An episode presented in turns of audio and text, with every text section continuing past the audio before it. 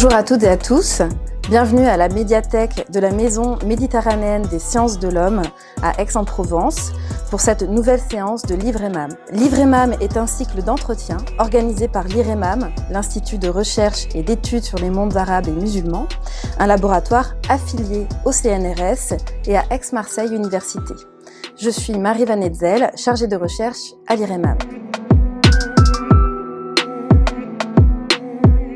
Cette séance se déroulera en anglais car nous avons le plaisir d'inviter aujourd'hui Karl Rommel qui euh, va donc euh, nous parler de son ouvrage. Good morning, Karl Rommel. We are very happy to have you here at IREMAM to talk about this important and thrilling book, Egypt's Football Revolution, Emotion, Masculinity and Uneasy Politics, that was published in 2021 by Texas University Press. Welcome. Thank you, Marie. I'm very happy to be here next. So let me introduce you briefly to start the discussion. You are a social anthropologist at Uppsala University in Sweden, a place where you have uh, the football club of your heart, IK Sirius, uh, since you were a child, and a place where you also completed in another life studies in engineering before turning to social sciences. Then you did a master and eventually also a PhD at the School of Oriental and African Studies in London in 2015. You then shared uh, in several projects as a postdoctoral fellow in Berlin, Bern, and Helsinki, and you also joined CEDEJ in Cairo as an associate researcher. So this gorgeous monograph is based on your doctoral uh, study that is, of course, much intricated to your own trajectory in Egypt. You actually lived in Cairo back in the mid 2000s. And this is when you encountered uh, Egyptian football and experienced firsthand what you call the football bubble that characterized the late Mubarak era.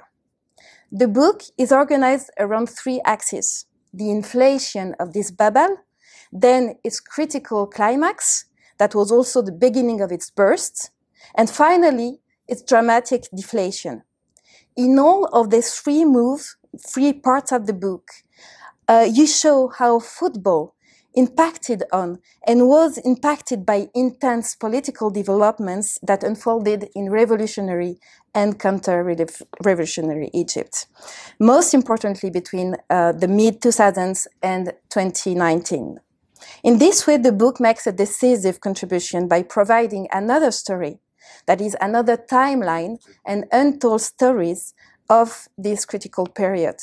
So my first question would be, can you elaborate a bit on this football bubble and the alternative timeline that you have come to bring out? Um, I'm glad you pick up on this thing about an alternative timeline because I think it's one of the things that anthropologists and social scientists can be very good at doing when it comes to studying revolutionary transition, that we can sort of show how the, the events that we might think are the main events might not be the main events for everyone. So I'm trying to do that in this book. So if we start with this thing that I call a bubble, it's, it's basically my way of conceptualizing this huge hype that happened around football in Egypt in the late 2000s.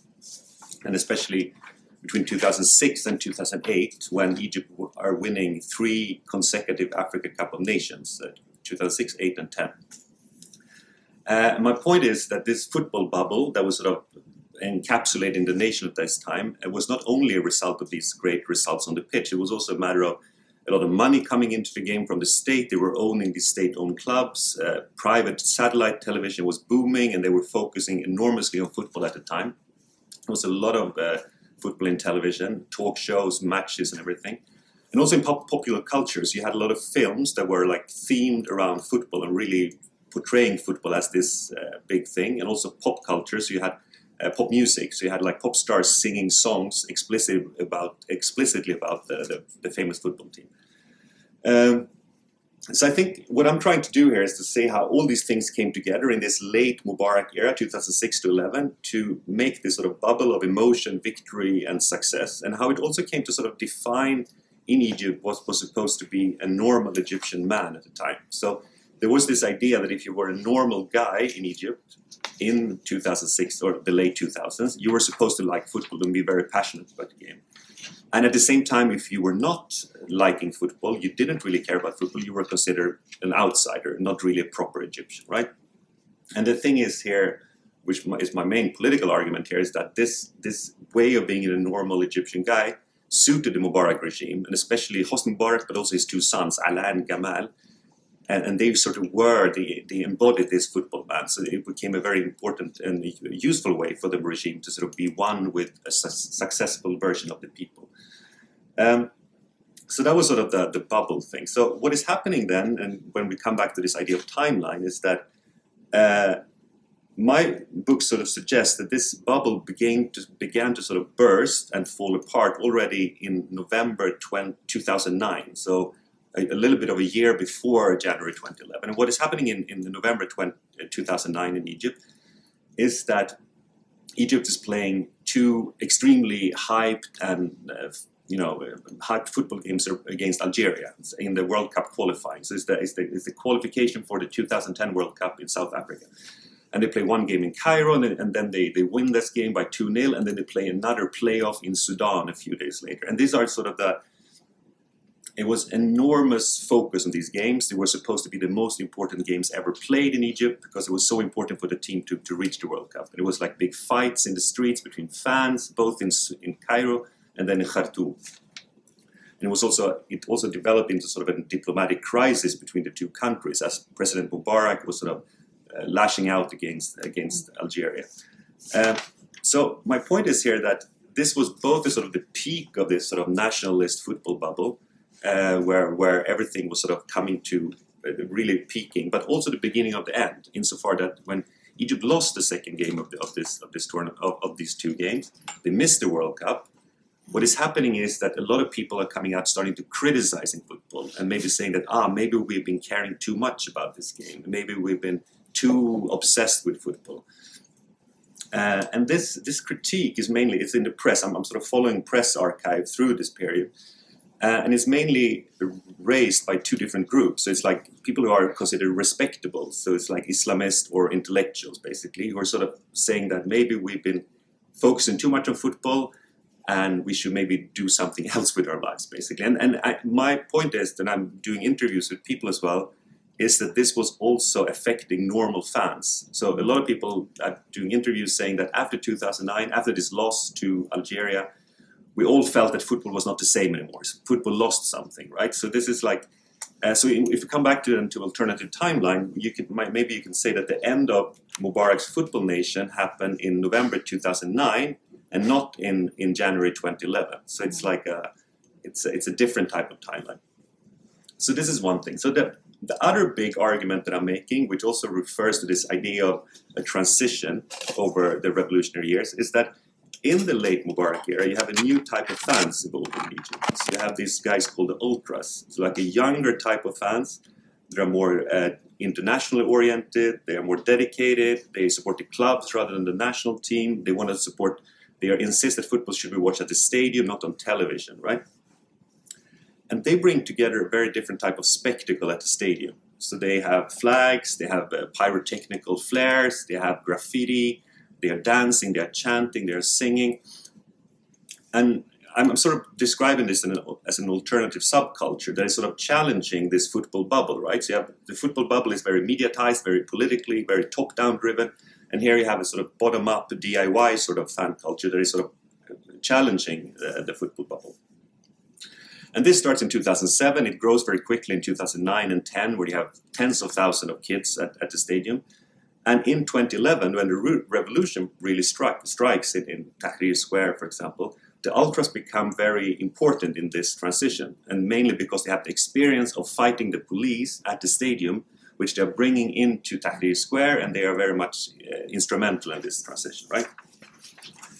Um, so but then in terms of, of key events again, the, the, the, key event for the Ultras is probably not January 2011, but 1st of February 2012. So what is happening on 1st of February 2012? It's a game between El Ahly, which is the biggest Cairo club. They're going to play an away game in Port Said versus uh, El Masri.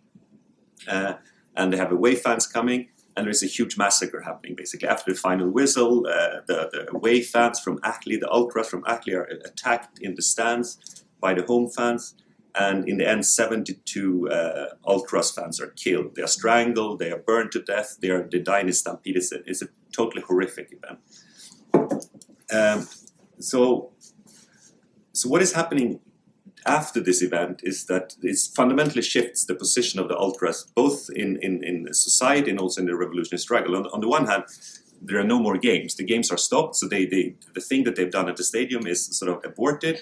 But they also come out in the streets instead for this campaign for retribution, for justice for the martyrs. They have the, their sort of emotional style, if you like, mm-hmm. with flags and singing and everything, is in, in the streets and becoming a very central part of the revolution, especially in 2012 for, for roughly one year.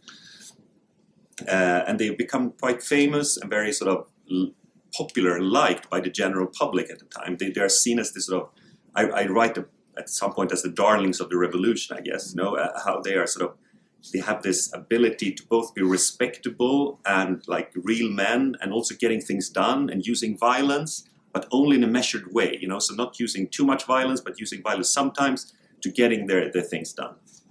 Uh, so that's sort of the ultras revolution, I guess, which I'm portraying in the large chunk of the book. And then just to finish this off, uh, there's also the end point of the ultras revolution is also different maybe to, to the, the general normal timeline, right? So because uh, we know, of course, that the, the, the revolutionary uh, transition in Egypt very much comes to an end in, in the summer of 2013, right? You have a military coup on the 3rd of July, and then you have the Rabaa massacre uh, a couple of months later. When it comes to ultras, though, they already sort of, their revolutionary push is already aborted a few months earlier when they it's a lot of details here. I'm not going to go into all the details but they're sort of celebrating the death sentences against 21 of the fans from the other team who killed them in this massacre in 2012 right? So it's a, it's a little bit of a complex story but they celebrate this in a very sort of um, spectacular manner in central cairo and a lot of quote unquote neutrals who are like the ultras, but they're revolutionaries, but not necessarily into football. They start to be like hesitant to these guys. Like, why are they celebrating these death sentences? Shouldn't they go after the police and the military instead? Uh, so I guess what you what you have here is uh, once again that you have like okay, a different revolutionary timeline where this the football revolution might have ended six months before the, the mm. coup that actually brought everything to an end. Because today ultras are crashed. They are either in prison. They are, a lot of them have moved abroad. There are no real. Uh, there's no fans at the stadium. So the, the, sort of it's today it's it's totally dead. So the bubble is not only uh, a useful metaphor to write another historical account. Uh, it also spotlights uh, the way you uh, theoretically articulate emotions, materialities, and politics. And I think this is the second important contribution of your book. You actually achieve to talk about feelings without psychologizing the analysis. And I was uh, very much interested into the distinction that you make, without reifying it, between emotions, uh, that is sensations that are mediated by language and affects that are uh, rather mediated by materialities. So can you explain how you use this notion to analyze the uh, emotional uh, or affective politics of football in Egypt uh, before and after the, the revolution? Yeah, sure. So then we have to go back to this bubble thing again, right? The sort of the big hype in the in the late Mubarak years. Because what I'm trying to do here is to try to understand how what happens when so the whole nation, in a way, gets encapsulated by the strong emotions or affects that are generated by a huge uh, spectator sport, in this case football, right, in Egypt in the late 2000s.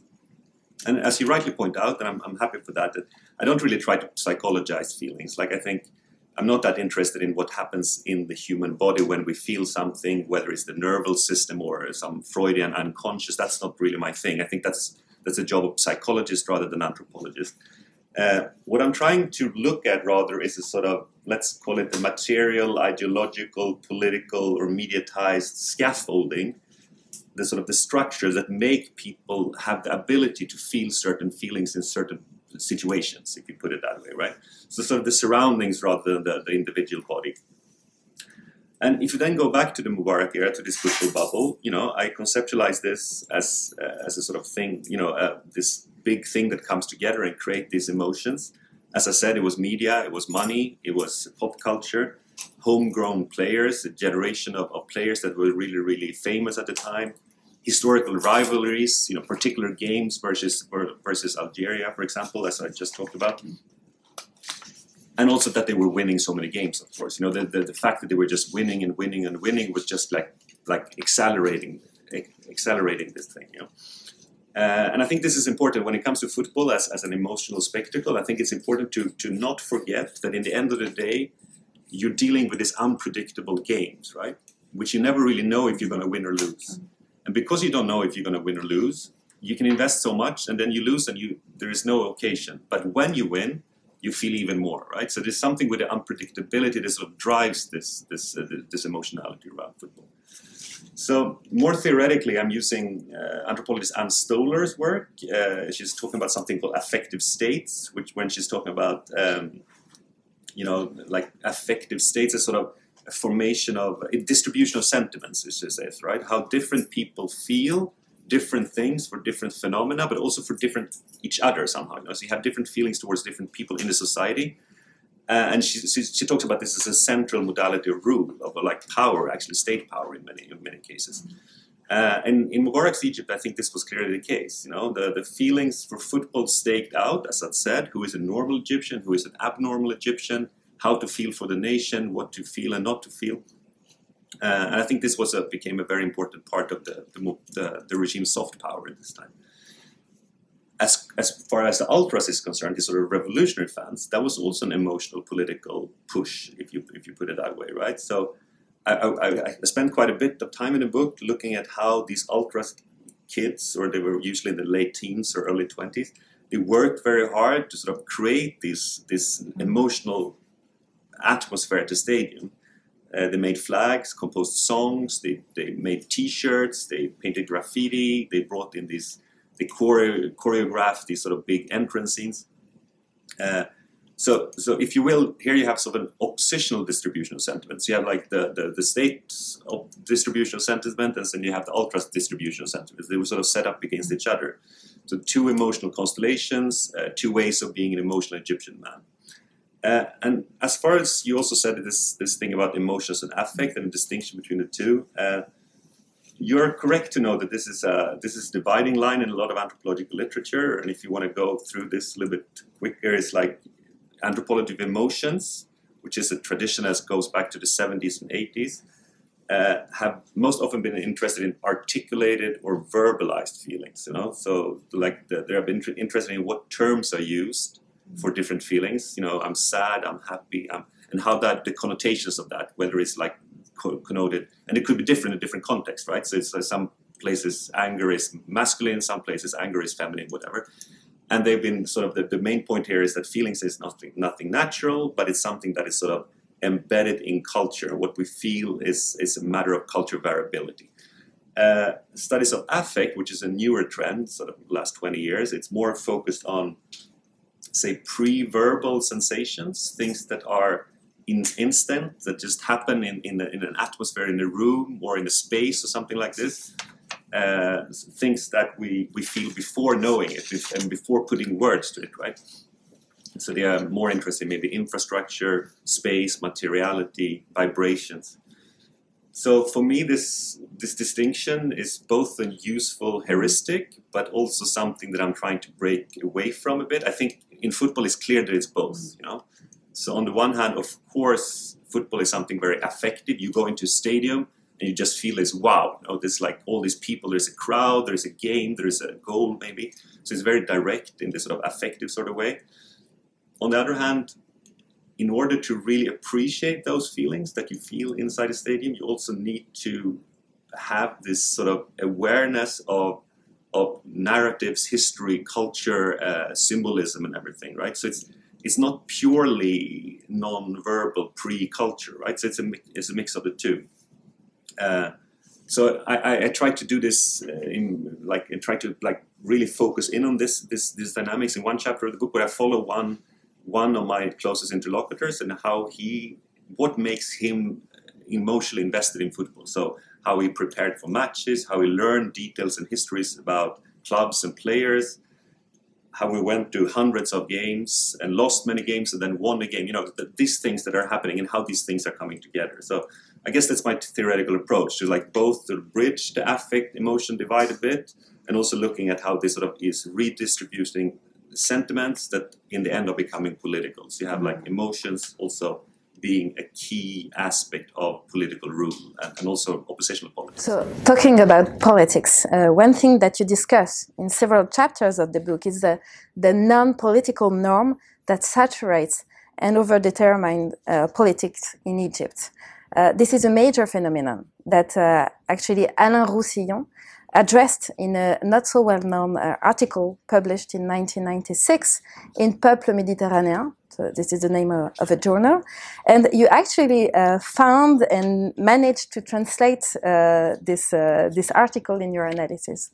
So could you develop what you call the, uh, the double bind of Siasa, meaning politics in Arabic, double bind of Siasa, in the book, and uh, how this helps to understand the, the tragic fate of the ultras, because their rise and fall is very much linked to uh, this uneasy balance of politics. So one theme, as you say, that appears in several chapters of the book is this sort of unease that I realized that so many people I met in Cairo felt vis-a-vis politics or siasa in Arabic, right? Uh, so it even made it into the book's title. So the, the book's title is Egypt's Football Revolution, uh, Emotional Masculinity and Uneasy Politics. It's like the final part of the second part of the title. So basically, I'm trying to look at, say, emic, local understandings of politics, siasa, what it really means. Uh, and what that did for the sort of revolutionary transition, uh, for the and more specifically for the ultras rise and fall story that I just mentioned. Um, so, so in my book, I also tried to maybe take a step back, back and see where this is coming from historically, and then also see what is happening with it in the present. And as you say, Alain Roussillon was writing very interestingly about this. Uh, particularly in the Nasser era, how, how this was a very key sort of this fear of politics was important politically, as you put it that way. Um, and I build, on his work and also on a, on a historian called Ben Ghia, who delineate to this fear of the political is articulated with and inside Egyptian nationalism. Sort of, if you simplify the dynamic, it's quite, it's actually quite simple. It's, it's like, okay, so Egyptian nationalism, nationalism in general, arguably, means that everyone should work for the interest of the whole people, of everyone, right? Politics, on the other hand, means working for a specific party, for the interest of a specific group. So there is a sort of fundamental tension here, right? So uh, between politics and nationalism. So everyone who's deemed, if you're deemed political in Egypt, you are very easily cast as non-nationalist and not, you know, not working for the whole people. And that's sort of a way to to marginalize people from public debates. Um, so this tension fuels what I call then the double bind of siasa, or also the politics of politics, and at another occasion of the book. Uh, and it's, um, it's, it's, this sort of paradoxical thing, right? That you you, you mentioned is that being non-political is sort of key for being politically effective. You know, non-political in an emic way, is key for being politically effective in an etic way, as, mm. as we sort of think of politics. Uh, and this double bind is very clear in my story about the ultras, right? So, uh, so they were in many ways very revolutionary, very radical. They used violence in many types of ways. They were very sort of you know masculine and pushy and in the streets. Yet, as most actors in this period between 2011 and 13, they, they also were very insistent. We are a nationalist force. Mm and we're working for the common good of all the people. We're not working for. it was always this sort of tension, right? Uh, and this was key to their popularity. That was also one reason why they became so popular, also among people who didn't care about them really and didn't know them and was from a totally different generation. Uh, they always insisted that we will never do anything, whatever they did, and in their revolutionary push, they would never hurt other Egyptian citizens. Okay, in cases when they risk doing that, they rather refrain from action. You know, so. Uh, but I also think that this eventually, or ultimately, put limitations on, on the on the way the, the kind of revolution that they could do. Uh, because in order to remain non-political, they could not join certain demonstrations, they could not ally with certain groups, uh, they could not push for certain causes, they could not side between Morsi and President Morsi and the opposition in, in, in spring 2013, for example. They, they were sort of, they became a little bit passive at times, right? Uh, and I think this is one reason why the revolutionary momentum was lost in them. You know, they, they ended up in this double bind, as I call it, where they either had to look, become quite passive and not acting very much at all, or acting, but then looking political, right? So you, you had this. In, for a moment it worked out, but then for a moment it just didn't work out, and that's that's basically the double bind of siasa. And I I think I'm, I'm, suggesting in the conclusion of the book that maybe this could be extrapolated a bit as well to maybe not only not only something that is relevant for the ultras, but maybe for the Egyptian revolution more generally. Uh, because I, I would insist that almost any type of political or like group who would like to be part of the political game in Egypt between 2011 and 2013, arguably also today, whether Islamist, uh, revolutionary youth, um, uh, liberal, socialist, the army, uh, the, the old regime, they all consider themselves nationalists. You know, we first and foremost, this is a nationalist revolution. We're working for the uh, for the interest of all people. And this also meant then uh, that they could not really be considered political, right? Uh, so the, the question was never like it was not really parties working for different interest groups. It was rather everyone wanted to say that we are the best representatives of the entire people. You know, mm-hmm. so this, this, was the game. You know, the political game, rather than saying that we fight for the working class, we fight mm-hmm. for you know. And I guess the ultimate question is what kind of revolutionary uh, politics or revolutionary, yeah, say, call it politics, is possible if you do, if you have to be non-political all the time, right? How is this limiting your possibilities of action? I guess. I think this is something worth thinking of. And I think they might add a small piece to the puzzle of, of why the revolution ultimately didn't really succeed. Having myself studied another group, another segment of Egyptian society during the, the, the late Mubarak era and also the, the, the years of uh, revolution, so the Muslim Brotherhood, uh, I was actually struck by the analogy of the conclusion that we both reached. Um, and the recurrent, uh, one of the recurrent arguments that, for example, the, the people who used to vote uh, for the Muslim Brotherhood in the past, during Mubarak uh, era, um, then uh, during the revolution, they, um, they started to disapprove the way the Muslim Brotherhood entered into politics, were get involved into politics. And so it was quite paradoxical because when they used to vote for the Muslim Brothers in the parliament, it, this was politics, but it was not perceived as siyasi, exactly as you say. Uh, it was perceived as khadami, as a, a, way of doing services, of doing goodness, and so on. So uh, I guess they were also at some point uh, stuck in this double bind of, uh, of siyasa, uh, although very differently, obviously, than the, the ultras. Um, so I would like to push you, talking about the Muslim Brotherhood, I would like to push you a bit to rethink maybe of the relationships between uh, Islamists and football. Um, you argue that in the Mubarak era, uh, Islamists, uh, maybe such as the Muslim Brothers, were kind of out of the bubble, of the football bubble of normality, uh, because they kind of disliked uh, football. Yet at the local level, uh, the, the, the, the Muslim Brotherhood practiced football um, very much. You know, it was the main activity to uh, educate and to recruit new members. They also had at the national mediatic level a very important figure uh, to identify with. Uh, uh, who is uh, Mohamed Aboutrika. Uh, he was the most famous player of the club El Ahly. So, is it possible that there was a kind of Islamist football emotional political style not outside of the bubble, but maybe on the margins of this bubble? Just to rehearse my argument, when I talk about the Islamists, uh, it's related to this idea about the normal Egyptian man that was sort of created in this football bubble in the late Mubarak era. And as I said, this this normal guy, which was very much in line with the regime and the media and everything, he was they, he was always very often contrasted to his others who were not really normal, and they, they could either be like say intellectuals from universities, or sort of an old cultural elite that were very sort of hesitant to this vulgar or or uh, you know the game of the people, right? They were too, a little bit too refined for that. Or, as I say, they were radical Islamists who also felt that football was something we should not really care about. We should we should we should rather read the Quran and pray and do all this Islamic stuff. You know, so the football was a was a waste somehow. You know.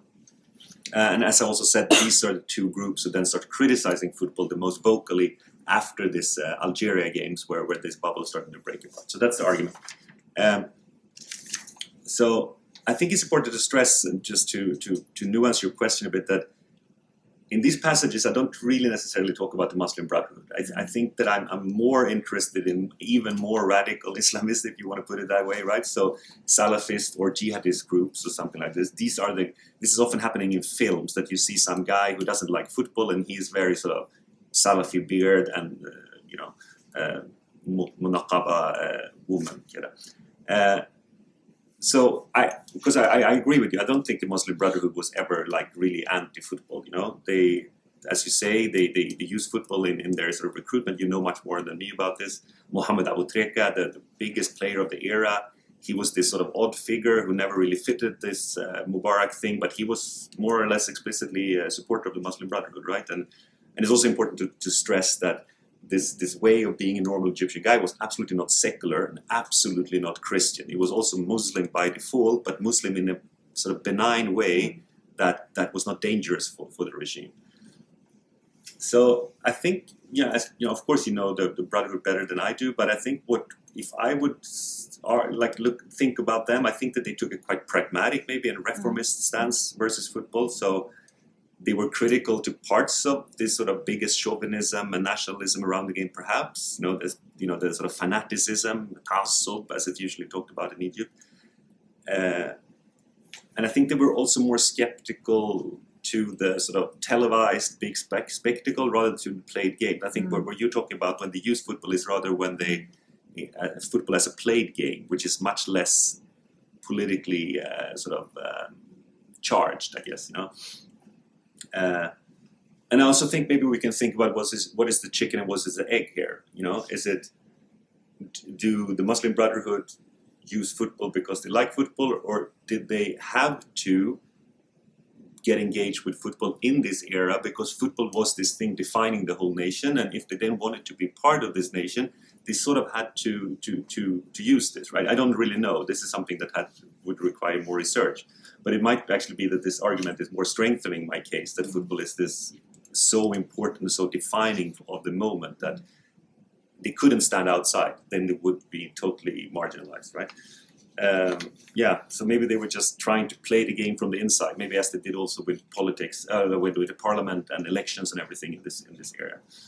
And there is a, actually another analogy that uh, that we can um, do when we come to think of the Muslim Brotherhood and football uh, actors, uh, and it's actually a, a methodological challenge: um, how to account for rise and fall without uh, writing history backward uh, in a teleological way. Uh, more specifically, how to empirically capture rise and fall. Um, connected different scales of reality. Um, if I want to uh, maybe be more clear about that, it's like, is it it is possible. I mean, we can do this hypothesis that what looks as a rise, as a bubble of football, for example, on the on the mediatic scale of uh, reality, on the national mediatic scale of reality, maybe it does not uh, actually reflect how the majority of the people would feel about it. And it's also, it is also possible that when the, the bubble deflates, bursts at the national level, um, it does not exactly feel the same for large sections of the population and maybe outside of Cairo, you know, in countryside and so on. So the decline could be uh, superficial. Uh, so you actually face this important challenge throughout the book. Like it's it's very interesting to see how you you really face this question and you try to find uh, your way uh, methodologically to uh, to answer it. Um, so in particular in chapter six, you it's a it's you find a very convincing way of accounting for such uh, a sudden change and uh, how to link um, different scales of uh, uh of reality or stages. Um, so if the main dynamics of, uh, of the delegitimation of football is the mix-up with uh, politics, with siasa, then you show that uh, it actually happens uh, on different stages that are linked together by rhythm, events, and shifts in discourses uh, that ultimately hamper emotion and affect. So could you maybe elaborate a bit on this? And my last question here uh, would be, how do you think um, uh, that, uh, you know, under the regime of Sisi, how they, do you think that the production of affects and, the, and rhythm uh, work?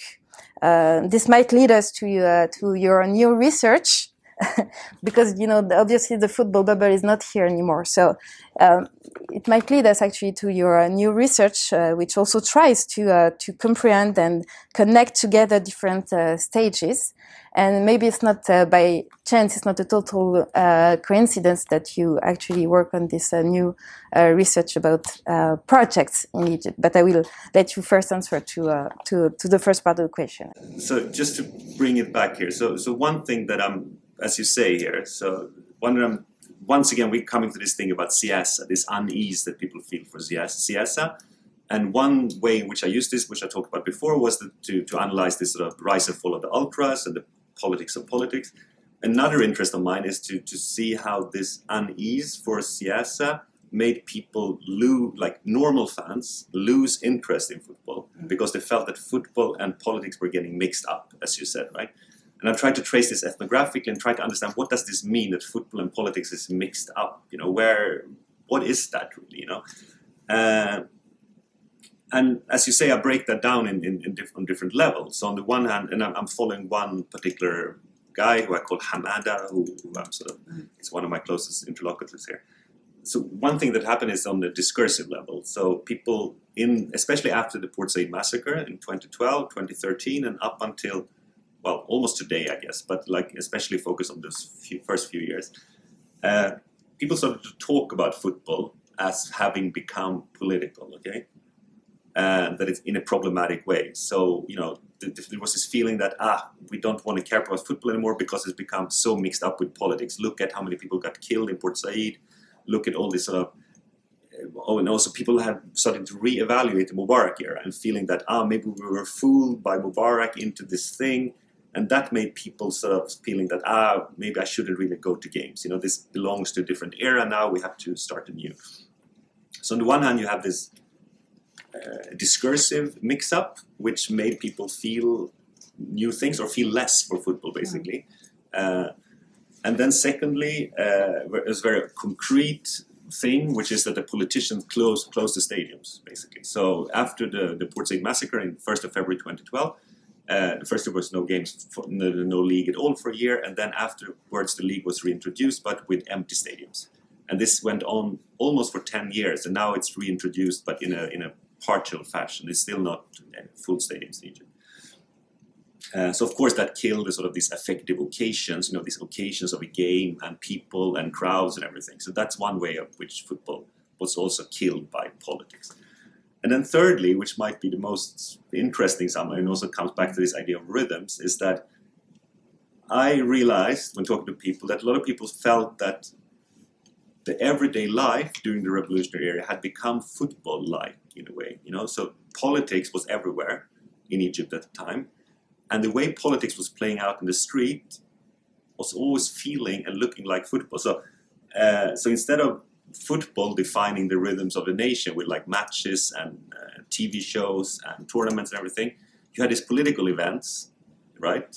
In Tahrir Square, demonstrations every Friday, uh, and also these mass events, and also television focusing on that instead of football.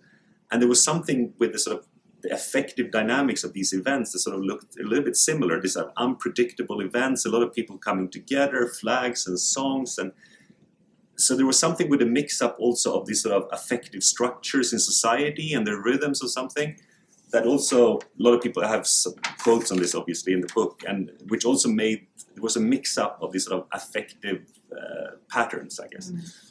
uh, so I, I, guess my sum up here is that this mix up happened on different levels. Uh, politics and football were just like starting to look like the same.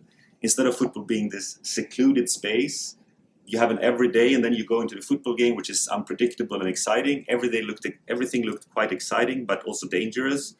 And football didn't really have a role to play here. And i think that's a reason why why the game lost traction for a lot of people in, in those years. And you know if you just maybe fast forward to today i think this is to a certain degree still the case. I think the, the interest in, in club football, Ahli Zamalek, the two biggest clubs, is, is back in, in a certain way, but still not on full stadiums. Uh, but in terms of the national team, a lot of people are still talking about like, should we really care for the national team? You know, there is this danger of getting back to these old days where football was too important. So there is something with this, and I'm, i write about that in the postscript, where it's about the World Cup in 2018 and the Africa Cup of Nations in 2019. Uh, so there is this sort of hesitancy there, and maybe that also explains why why the, the new president, uh, new uh, President Sisi, the, the current president, he is not at all as interested in this as Mubarak was. He he doesn't try to instrumentalize football in the same way as Mubarak did. Not he never really tried that. Neither, not even when they were hosting the Africa Cup of Nations in Egypt in 2019. Instead, and then we come into my new research, he, he's, he's much more focused on mega projects and making projects, being this president who's doing things, right? So what I'm trying to do now in my new research is to, to look at sort of the dream of the projects in Egypt uh, and how this has become a country which is sort of obsessed with projects. And once again, as you say, I'm trying to reconnect scales here. So I'm, I'm both looking at this sort of the, the politicians' mega projects, but also on sort of the way in which so many individuals have small individual business projects, and they are both called mashrua, so it's both projects and projects, and trying to say something again about masculinity and maybe the maybe not a new bubble, but a, a new nation that is sort of formed around projects rather than football. That's sort of my so maybe it's, there is a there's a similarity in the way I, I approach these topics, even though it's not exactly the same. And then finally, in terms of rhythms, what are the rhythms of the nation today? You know, it's uh, it's, it's a difficult question. It's definitely not football. It's, it's, it's not there anymore in the same way. It's not as central to the thing. I say, you know, if we, if we play with the idea that, that the project form or the project is sort of defining the nation, I think uh, what is different is, of course, that it's um, project is, is ideally something that is much more focused on the future than the present. Somehow, you know, it's, it's supposed to to to uh, achieve results in in, in, a, in, a, in a better future somehow that this entire project state is also so much more based on media. They, they never like Sisi doesn't want to have public gatherings. There's absolutely no nothing of this thing of bringing people together and being part of a na- national crowd or anything like this. Everything is just mediatized. It's just about watching the projects on, on in the media or through driving on a new bridge and seeing, oh, how nice this bridge is, right? Uh, at the same time, maybe there are some rhythms to this too, as you know, there could be this idea that you know there was so, at, at, least a few years ago, it was like projects opening, new projects all the time, new a new bridge, a new city, a new this and this. It's almost like you had a rhythm of that in society and maybe also something about the sort of the way in which some martyrs are commemorated. Uh, it's also a sort of rhythm. So I don't know. I'm not, I have to think more about this, but I'm, I'm sure there are some rhythms to this, uh, the, the, new republic, as they call it as well, mm. even if it's if it's definitely not related to football. Yeah. Now, thank you so much, Carl. Uh, we really enjoyed uh, having this uh, talk with you. Cet épisode de Livres & MAM est désormais terminé. Je vous rappelle le titre du livre de Carl Rommel, Rommel, Egypt's Football Revolution, Emotion, Masculinity and Uneasy Politics. Il est paru en 2021 euh, at University of Texas Press. Vous pouvez revoir euh, ce webinaire sur la chaîne YouTube de l'IREMAM et le réécouter en podcast sur Encore, Spotify, Apple Podcast et bientôt d'autres plateformes. Merci encore Karl Rommel de nous avoir accordé cet entretien et merci à nos auditeurs et auditrices. Au revoir à toutes et à toutes.